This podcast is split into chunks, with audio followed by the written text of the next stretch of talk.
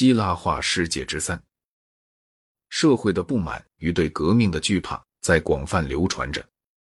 自由劳动力的工资下降了，主要原因是由于东方奴隶劳动的竞争，而同时必需品的价格却在上涨。我们发现亚历山大在他的事业开始时还有时间订立条约，以便使穷人安分守己。公元前三百三十五年。亚历山大与哥林多联盟国家之间所定的条约里规定了，联盟理事会与亚历山大的代表双方保证，联盟的任何城邦都不得为了革命的缘故而没收个人的财产，或者分配土地，或者免除债务，或者解放奴隶。在希腊化的世界里，神似都经营银行家的业务，他们掌握着黄金准备金，并且操纵债务。公元前三世纪初期，德洛斯的亚波罗神寺以百分之十的利息放债，而前此的利率还要更高。他因著《公元前三世纪的社会问题》一文，收入《希腊化时代论文集》一书中。这篇文章是极其有趣的，并且包括许多在别的地方不大容易找到的史实。自由劳动者发现自己的工资甚至于不足以维持最低的需要。所以，年轻力壮的就只好去当雇佣兵以求糊口。雇佣兵的生活无疑是充满着艰难和痛苦的，但是他也有很大的可能前途。或许是掠夺某一个富庶的东方城市，或许有机会进行有利可图的暴动。一个统帅要想解散他的军队，必定是件极其危险的事，并且这也一定就是战争所以连绵不断的原因之一。往日的公民精神还多少保存在旧的希腊城市里，但却没有保存在亚历山大所建立的新城市里，就连亚历山大港也不例外。在早期，一个新城市往往总是由某一个旧城市的移民所组成的殖民地，他和自己的母邦始终维持着感情上的联系，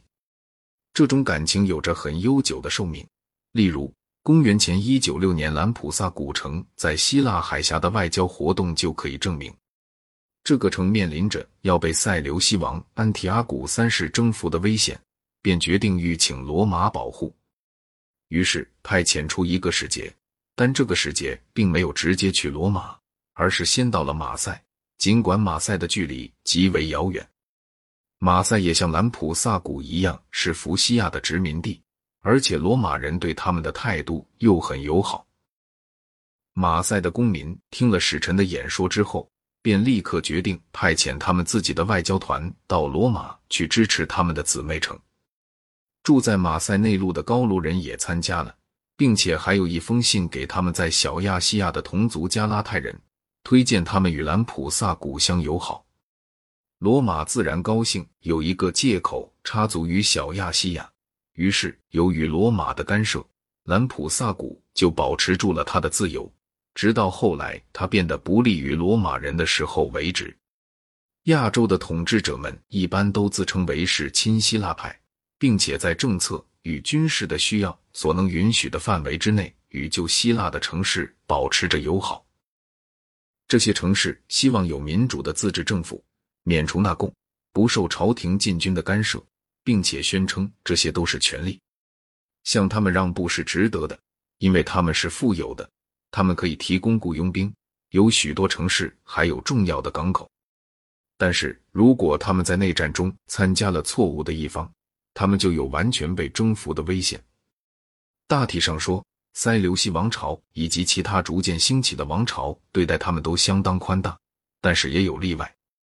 新城市虽然也有着一定程度的自治政府，却并没有像旧城市那样的传统。他们公民的来源不一，希腊各个部分的人都有。他们大体上都是些冒险家，很像是西班牙的美洲征服者，或者是南非洲约翰尼斯堡的移民，而不像早期的希腊殖民者或者新英格兰的开拓者那样是虔诚的香客。因此，亚历山大的城市。没有一个能够形成坚固的政治单位。从王朝政府的立场来说，这是有利的；但是从传播希腊化来说，这却是一个弱点。非希腊的宗教与迷信对于希腊化世界的影响，大体上是坏的。但情形本可以并不如此。犹太人、波斯人、佛教徒，他们的宗教都肯定的要优越于希腊流俗的多神教，并且即使是最优秀的哲学家去学习这些，也会是受益匪浅的。然而不幸，在希腊人的想象力上留下了最深刻印象的，却是巴比伦人或加勒底人。首先是他们荒唐无稽的古代史，僧侣们的记录竟上溯至几千年之久。并且宣称还可以再上溯几千年，其中也有一些真正的智慧，远在希腊人能够预言月食的很久以前，巴比伦人就已能多少预言月食了。但是这些仅仅是使希腊人易于接受他们的原因，而希腊人实际所接受的却主要的是占星学与巫术。吉尔伯特·穆莱教授说：“占星学降临于希腊化的思想。”就像是一种新的疾病降临于某个偏僻的岛上的居民一样。根据狄奥多罗斯的描述，欧吉曼迪亚斯的陵墓里是画满了占星学的符号的。在康瓦根所发现的安提阿古一世的陵墓也具有同样的特点。君主们相信星辰在注视着他们，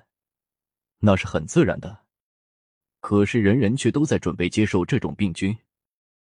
占星学最初是一个名叫贝鲁索的加勒底人在亚历山大的时代教给希腊人的。贝鲁索在科斯教过占星学，并且据塞涅卡说，他传授的是贝尔神。穆莱教授说，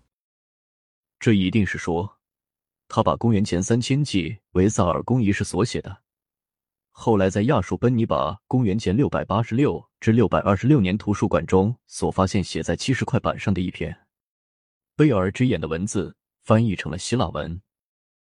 我们将会看到，甚至于大多数最优秀的哲学家也都信仰起占星学来了。既然占星学认为未来是可以预言的，所以它就包含着对于必然或命运的信仰，而这就可以用来反对当时流行的对幸运的信仰。但无疑的，大多数人却是同时两者都信仰的，而且从来也没有察觉到两者的不一致。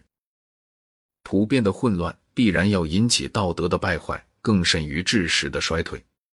延绵了许多世代的动荡不宁。尽管能够容许极少数的人有着极高度的圣洁，但他却忽视敌视体面的公民们的平凡的日常德行的。当你的一切储蓄明天就会一干二净的时候，勤勉就似乎是无用的了。当你对别人诚实，而别人却必然要欺骗你的时候。诚实就似乎是无益的了。当没有一种原则是重要的，或者能有稳固的胜利机会时，就不需要坚持一种原则了。当唯唯诺诺混日子才可以苟全性命与财产的时候，就没有要拥护真理的理由了。一个人的德行，若是除了纯粹的现实计较以外，便没有别的根源，那么如果他有勇气的话，他在这样一个世界里就会变成一个冒险家。如果他没有勇气的话，他就会只求做一个默默无闻的怯懦的混世虫。属于这个时代的米南德说：“我知道有过那么多的人，他们并不是天生的无赖，却由于不幸而不得不成为无赖。”这就总结了公元前三世纪的道德特点。只有极少数的人才是例外，甚至于就在这些极少数的人里面，恐惧也代替了希望。生命的目的，与其说是成就某种积极的善，还不如说是逃避不幸。形而上学隐退到幕后去了，个人的伦理现在变成了具有头等意义的东西。哲学不再是引导着少数一些大无畏的真理追求者们前进的火炬，它不如说是跟随着生存斗争的后面，在收拾病弱与伤残的一辆救护车。